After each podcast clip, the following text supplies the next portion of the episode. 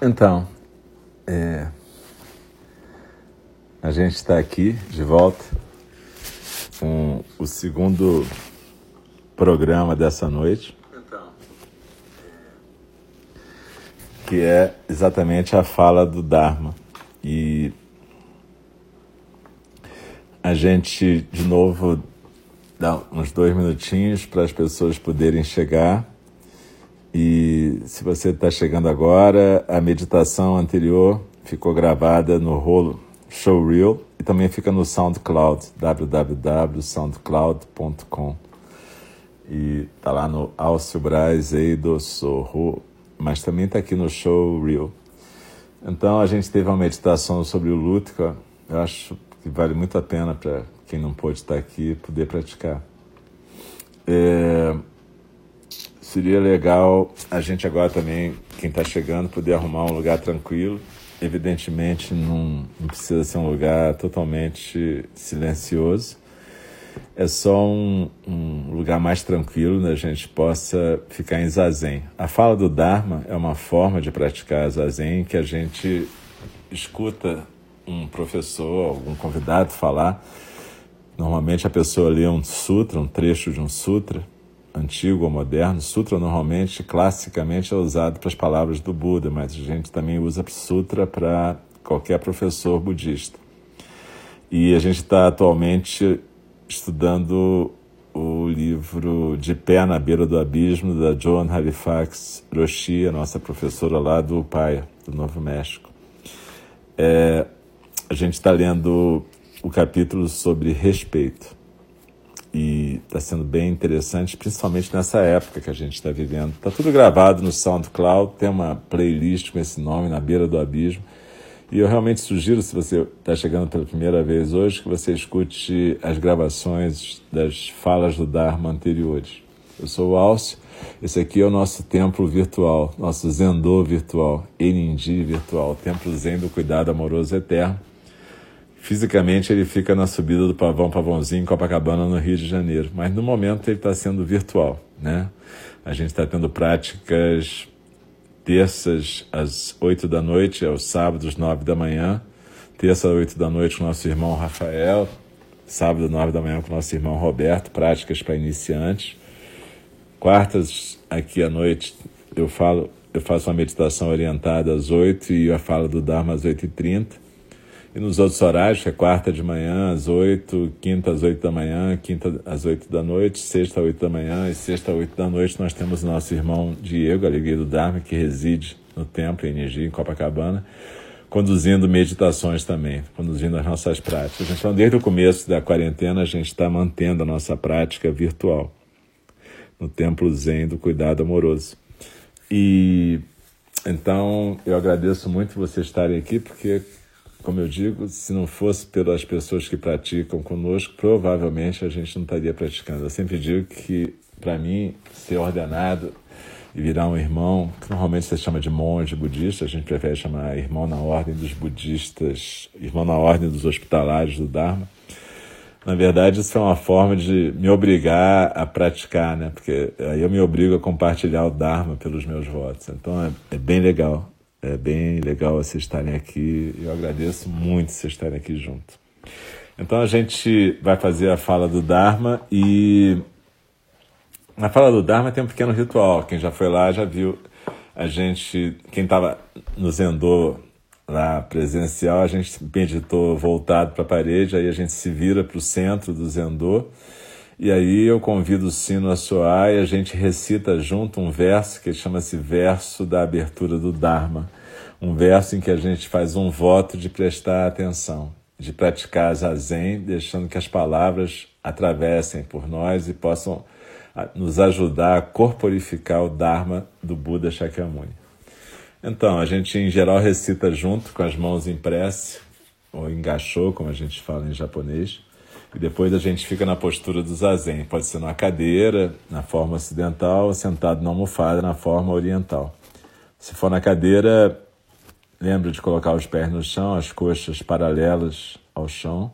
Se for da forma oriental, senta em posição de lótus, semilótus ou na posição birmanesa. É... Aí a gente recita então esse verso da reflexão três vezes. Depois eu faço a fala do Dharma, o comentário, tudo isso faz parte da fala do Dharma, a leitura e o comentário. E no final a gente recita os quatro votos dos Bodhisattvas, todos juntos, todas juntas. A gente recita três vezes também. No final disso tudo eu recito um versinho que foi anotado por Dogen Zenji, o fundador da nossa tradição.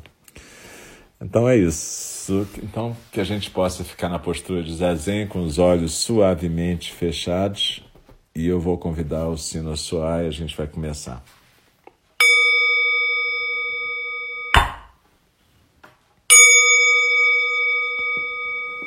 O Dharma, incomparavelmente profundo e precioso, é raramente encontrado, mesmo em milhões e milhões de eras. A nós é dado vê-lo, ouvi-lo, recebê-lo e guardá-lo. Oxalá possamos verdadeiramente compreender e praticar o significado das palavras do Tathagata. O Dharma, incomparavelmente profundo e precioso, é raramente encontrado, mesmo em milhares e milhares de eras. A nós é dado vê-lo, ouvi-lo, recebê-lo e guardá-lo. Oxalá possamos verdadeiramente compreender e praticar o significado das palavras do Tathagata. O Dharma, incomparavelmente profundo e precioso, é raramente encontrado, mesmo em milhares e milhares de eras. A nós é dado vê-lo, ouvi-lo, recebê-lo e guardá-lo. Oxalá possamos verdadeiramente compreender e praticar o significado das palavras do Tathagata. Então, a gente está continuando de pé na beira do abismo no capítulo sobre respeito. E agora ela vai começar um subcapítulo, um subitem. Hostilidade horizontal. Todos os anos, no programa de, nos programas de treinamento do PAIA para clínicos, eu encontro enfermeiros e enfermeiras que foram machucados por seus pares e que estão refletindo sobre se deixarão sua profissão ou não. Jan me disse que é, 20% dos enfermeiros e enfermeiras deixam a enfermagem não por causa de dificuldade com pacientes ou médicos, mas por causa de assédio e grosserias dos seus pares. O custo da hostilidade horizontal para a profissão da enfermagem, assim como o custo para os pacientes e instituições que cuidam da saúde, é impressionante quando refletimos sobre isso. Na sua tese para o seu curso de capelã, Jan contou a história de sua própria experiência com hostilidade horizontal no local de trabalho. Ela estava trabalhando como uma enfermeira numa sala de emergência quando perdeu o seu irmão doente de câncer. A performance dela no trabalho ficou prejudicada devido ao seu luto profundo que a distraía. Ela escreveu, e aqui são palavras da Jan. O que aconteceu a seguir, dentro de uma equipe que tinha até então me considerado de uma maneira bastante especial, bastante elevada por um longo tempo, foi quase como se fosse uma bola de neve numa avalanche. Erros que eram menores ou médios naquele ambiente de ritmo tão rápido se tornavam eventos super importantes. As emoções se tornavam o assunto de fofocas e de chateações. À medida que a atenção com a minha performance aumentava, também aumentou a minha ansiedade, um sentimento de estar sendo sobrecarregada e estar sendo sobrepujada, e um sentimento de terror. Eu não compreendia que a minha vulnerabilidade fazia com que a maior parte das, dos meus companheiros e companheiras de trabalho ficasse desconfortável ou que os ataques e sabotagens sutis fossem uma forma de autoproteção. Eu sabia que quando eu virava numa esquina, num, num, numa esquina do corredor e encontrava com enfermeiras num grupo que então subitamente silenciavam, provavelmente eu era o assunto. Assim como eu tinha visto acontecer com outras enfermeiras ou enfermeiros que estavam sendo expelidos pouco a pouco da equipe. Eu me sentia observada e vigiada. Jan, aí já é John falando, tirou uma licença de seis semanas e retornou se sentindo muito mais estável e pronta para trabalhar. Entretanto, sua equipe não estava pronta para deixá-la de entrar de volta.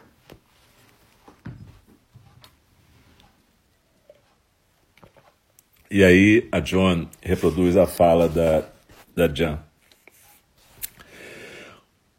Uma sequência de ataques sutis, tanto abertos quanto assim ocultos. E dar de ombros me tornaram muito claro que eu deveria procurar uma posição em outro departamento. Um ambiente no qual eu tinha me desenvolvido, desabrochado, havia se tornado hostil. E eu descobri que, entre aspas, minha história, qualquer que fosse, já estava correndo pelo hospital todo. Eu dava de encontro com essa história, entre aspas, nos lugares mais estranhos. Parecia que algumas e alguns dos enfermeiros no meu pequeno hospital estavam se realmente alimentando-se do meu incômodo anterior, tentando manter a sua versão da minha crise viva. Parecia que eram abutres buscando algo suculento para se alimentar. E sempre na vizinhança dos meus esforços, esperando que falhassem para normalizar minha vida de trabalho. E aí a Joan continua. Eventualmente, Jan se transferiu para uma nova posição, num, trabalhando no hospice, aquele lugar onde você cuida de pacientes que estão mais próximos de morrer, né? pacientes que a gente às vezes chama de terminagem, ou estado de terminalidade. Então a Jan foi trabalhar nesse lugar, que era num prédio do outro lado da rua do hospital. Seus novos colegas, suas novas colegas reconheciam o seu luto como algo normal e ela voltou a se desenvolver nos seus papéis profissionais. Ainda assim, o seu sentido de autovalorização tinha sido danificado pela sua experiência de agressão e rejeição pelos seus pares. Por anos, ela tinha que se segurar quando ela entrava no hospital de volta. Abre aspas. De alguma forma, esses colegas, essas colegas tinham conseguido atingir algo muito central e profundamente sensível durante um tempo de profunda vulnerabilidade e desafio, ela escreveu. E aí a Joan continua. Por que, que essa agressão interpares é tão prevalente na enfermagem, uma profissão que é conhecida por sua ação de cuidado? Uma exploração do comportamento de grupos oprimidos nos dá insight para sua presença na enfermagem e na sociedade como um todo. Eu aprendi muito sobre agressão interpares no início da década de 70, quando o feminismo estava começando a despontar nos Estados Unidos. Muitas de nós no movimento rapidamente nos tornamos conscientes do desrespeito que surgia entre as nossas colegas mulheres. De fato, o termo hostilidade horizontal apareceu no movimento feminista. Aquela feminista famosa, ativista de direitos civis e advogada Florence Kennedy cunhou o termo. Ela escreveu, abre aspas, a hostilidade horizontal pode se expressar naquela rivalidade entre irmãos ou no duelo competitivo que não apenas detona a tranquilidade de escritórios ou as residências dos subúrbios, mas também detona alguns grupos políticos radicais e, tristemente, devo dizer, também detona alguns grupos de libera liberação de mulheres. É uma raiva mal dirigida, que, na verdade, deveria se focalizar nas causas externas da opressão. Fecha aspas. Kennedy eh, estava ativa no movimento de direitos civis em Nova York no mesmo tempo, ao mesmo tempo em que eu trabalhava como pesquisador em Colômbia, que é uma universidade lá. Eu a encontrei em eventos do movimento ao longo dos anos. Ela era durona e falava bem, e ela não levava para casa qualquer tipo de ofensa. Era filha de um carregador de uma companhia de ônibus. E ela cresceu é, no meio de negros, numa vizinhança predominantemente branca, na cidade de Kansas City. Quando a Ku Klux Klan tentou expulsar a sua família de lá, o pai dela os afastou com um rifle. Ela brigou pelo seu lugar devido como estudante na Escola de Direito de Colômbia, onde ela, onde ela era a única pessoa negra e uma das únicas oito mulheres na sua turma. Em 1965, ela foi presa tentando chegar na casa dela, na rua 80, na rua 48 Leste, porque a polícia não conseguia acreditar que ela vivesse naquela vizinhança. Essa experiência a transformou num ativista e mais tarde ela fundou o Partido Feminista. Sobre austeridade horizontal, Kennedy escreveu, abre aspas, criticamos umas às outras ao invés de criticar o opressor, porque é menos perigoso a gente criticar umas às outras, fecha aspas. O opressor às vezes também é algo mais nebuloso ou mesmo invisível. Mas a razão mais insidiosa para a hostilidade horizontal, Kennedy observou, é que as pessoas oprimidas podem ser cúmplices da sua própria opressão. Ela escreveu, abre aspas, não pode haver um sistema de opressão tão presente em todos os níveis, tal como aquele que acontece nos Estados Unidos, sem o consentimento dos oprimidos. Fecha aspas. Quando a opressão é o status quo, mesmo aquelas pessoas que estão no grupo oprimido tendem a cair nos papéis que reforçam esse papel de ser subjugado. Por exemplo, as mulheres podem internalizar a mensagem de que são mais fracas que os homens e então inconscientemente passam a se comportar de maneira submissa quando estão próximas de homens. Esse fenômeno é chamado de opressão internalizada. As pessoas marginalizadas são, por definição, sofrem mais bullying que aquelas que estão no poder. E frequentemente elas levam aquele bullying para um lugar profundo por dentro, onde ele se manifesta como um bullying feito consigo mesmas, vergonha e falta de autorrespeito. A opressão internalizada, a violência sistêmica e várias formas de abuso hierárquico criam a marginalização e condições perfeitas para a hostilidade horizontal. Abre aspas e fala Kennedy dividir e conquistar. É isso que eles tentam fazer com qualquer grupo que tenta provocar uma mudança social. As pessoas negras são supostamente dirigidas contra os porto-riquenhos. As mulheres devem se voltar contra suas mães e sogras. Todas nós e todos nós supostamente devemos competir uns com os outros, umas com as outras, pelos favores das elites.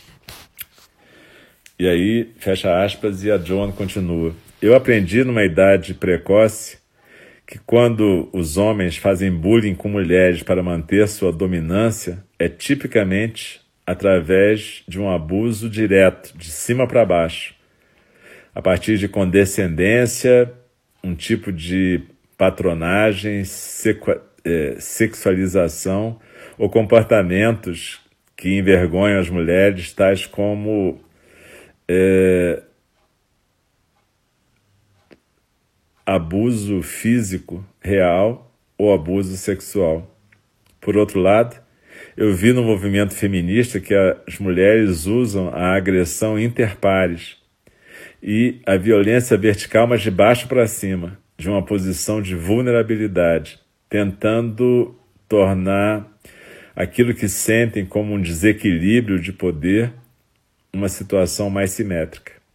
Eu observei que as mulheres que se sentem menos empoderadas, frequentemente menos empoderadas, frequentemente tentavam derrubar mulheres que elas consideravam como mais poderosas. A gente vê isso frequentemente com mulheres políticas, mulheres acadêmicas, mulheres que são líderes no, campo dos negócios e mulheres que são líderes religiosos. Eu já recebi esse tratamento eu mesma e foi duro, hein? Mulheres que demonstram força podem se tornar alvos, não somente para os homens e para a mídia, mas também para outras mulheres. Entretanto, nunca devemos perder de vista o fato que é mais comum que os homens sejam os que fazem o bullying do que as mulheres. Dois terços de todos os bullying, as pessoas que fazem bullying com mulheres são homens, de acordo com uma pesquisa feita pelo Instituto de Bullying nos Locais de Trabalho em 2014. Jan explicou como o autorrespeito desempenha um papel no fenômeno da marginalização na sua experiência como enfermeira. E aí tem as palavras da Jan. Historicamente, a enfermagem recruta jovens mulheres que valorizam o cuidado dos pacientes, o serviço e o autossacrifício. As enfermeiras e os enfermeiros são confrontados com a, a, a percepção comum de serem menos que os seus parceiros e parceiras médicos dentro do sistema de saúde, que é composto primariamente por médicos homens e mais velhos. Essas enfermeiras que não têm poder, autonomia e autoestima, frequentemente aprendem os comportamentos dos marginalizados, olhando para esses mais poderosos para receber aprovação e desvalorizando o seu próprio poder. E aí a Joan fala: o estresse de ser marginalizado é um fator que leva à agressão interpares entre as enfermeiras. Isso tudo por cima do estresse de ter que lidar com emergências médicas com riscos físicos e emocionais. Para Jan, a hostilidade horizontal começou durante o seu processo de residência. Ela escreveu que, enquanto algumas das suas preceptoras escutavam e orientavam, outras simplesmente observavam e esperavam por oportunidades para humilhar, sob é, o disfarce de arrancar fora as ervas daninhas, as mais fracas. E provavelmente isso era algo derivado da sua própria forma de socialização na profissão da enfermagem. Então, aqui acaba essa parte de hostilidade horizontal e na semana que vem a gente vai ver a violência vertical. Mas é importante a gente perceber que, como bodhisattvas, a gente tem que prestar muita atenção nisso. Porque é fácil a gente cair na hostilidade horizontal, como a John estava falando, porque é mais fácil a gente brigar entre nós do que a gente realmente afrontar os opressores, afrontar aqueles que estão por cima. Então é muito importante a gente entender isso quando aparecerem sentimentos de inveja, competição, quando a gente começa a querer detonar as pessoas que são como nós, mas que por acaso estão se destacando em algum campo. Isso não acontece só entre mulheres, isso acontece entre homens também, mas, na verdade, o que a gente perde de vista é que todas nós e todos nós, como é, membros de uma sociedade que pratica violência sistêmica, a gente tende a naturalmente internalizar esses comportamentos violentos, seja a comunicação violenta, seja a opressão, seja o bullying, seja o desprezo. É difícil a gente até perceber quando está praticando isso. Faz parte da prática de um bodhisattva, da prática de um praticante do Dharma, prestar atenção nisso, para que a gente possa construir comunicação não violenta, uma comunicação do coração, para o coração. E que a gente possa não responder ao ódio, ao bullying, com mais ódio e mais bullying. Nesse momento, especificamente que a gente está vivendo, é muito importante a gente preservar a nossa sanidade mental e a gente ser capaz de lidar com isso de uma maneira amorosa, firme. É claro que a gente tem que lidar com firmeza, a gente tem que ser firme com os intolerantes, a gente não pode ser tolerante com os intolerantes. A gente tem que ser firme, a gente tem que marcar a posição, a gente tem que lutar contra qualquer força genocida, fascista, qualquer coisa que desumanize as pessoas, qualquer coisa que desvalorize as pessoas. A gente já passou da marca alguns dias de mais de 50 mil mortos nessa pandemia. A gente não pode esquecer isso, nem desvalorizar o trabalho dos profissionais de saúde, nem desvalorizar aquelas pessoas que estão com consciência procurando proteger toda a coletividade. A gente sabe que tem pessoas que têm que trabalhar, que estão na rua por isso. Mas a gente tem que ter consciência do nosso papel no nosso grupo social, onde a gente participar, para que a gente possa trazer essa discussão à tona e a gente possa ser um efeito de saúde mental e não um efeito de doença e negacionismo.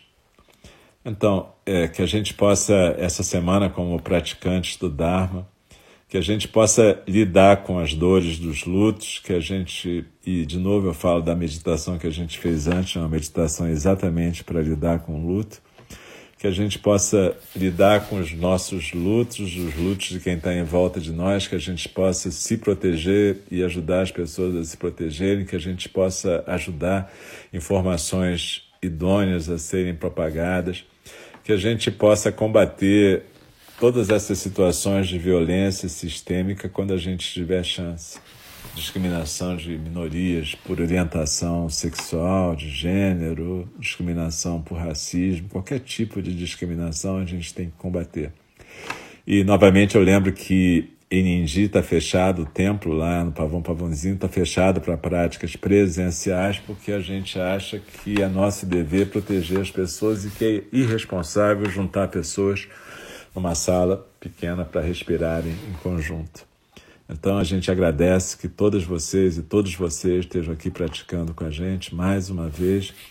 A gente agradece o privilégio de termos saúde nesse momento, estarmos vivas e vivos. A gente saúda também Xangô hoje, nesse dia, que é dia de São João, que é uma das formas de Xangô, a nossa tradição. E, enfim, um grande abraço e até a próxima. Eu lembro que amanhã às 8 da manhã a gente tem prática com o nosso irmão Diego, Alegria do Dharma, e às 8 da noite também, sexta às 8 da manhã e 8 da noite, sábado às 9 da manhã temos a prática de iniciante. Muito, muito obrigado e que a gente possa continuar praticando e compartilhando o Dharma. Um grande abraço e até a próxima. Eu vou agora fazer soar o sino do mesmo, como eu falei para vocês, é, a gente recita os quatro votos dos Bodhisattvas juntos e depois eu recito um versinho do Dogen Zenji. Muito obrigado pela presença.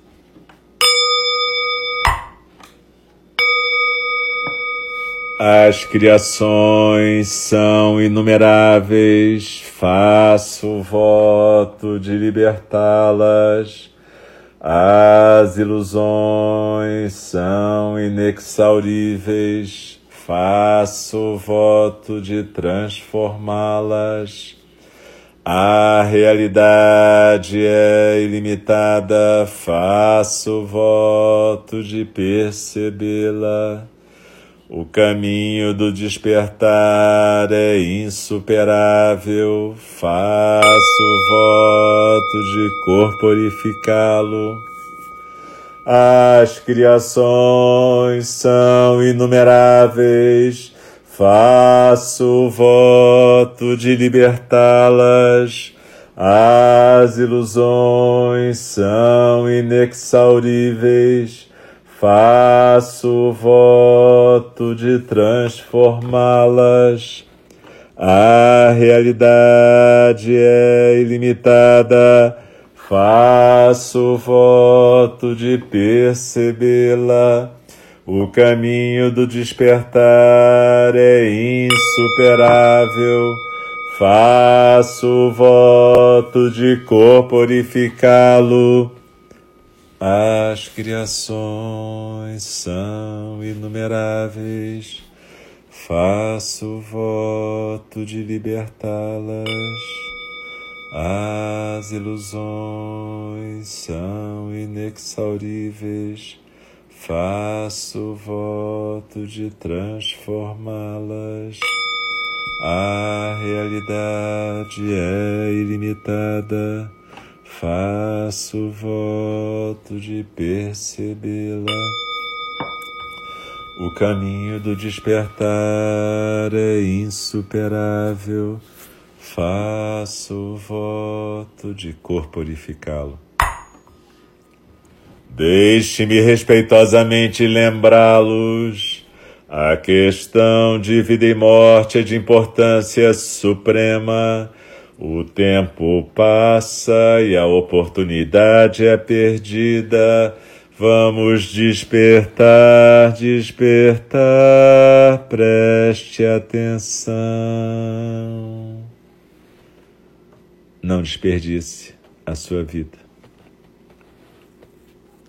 Mãos em prece, eu reverencio a todas e todos presentes e novamente agradeço. Então, até amanhã para quem vier praticar e até semana que vem para quem voltar na quarta-feira. Muito obrigado.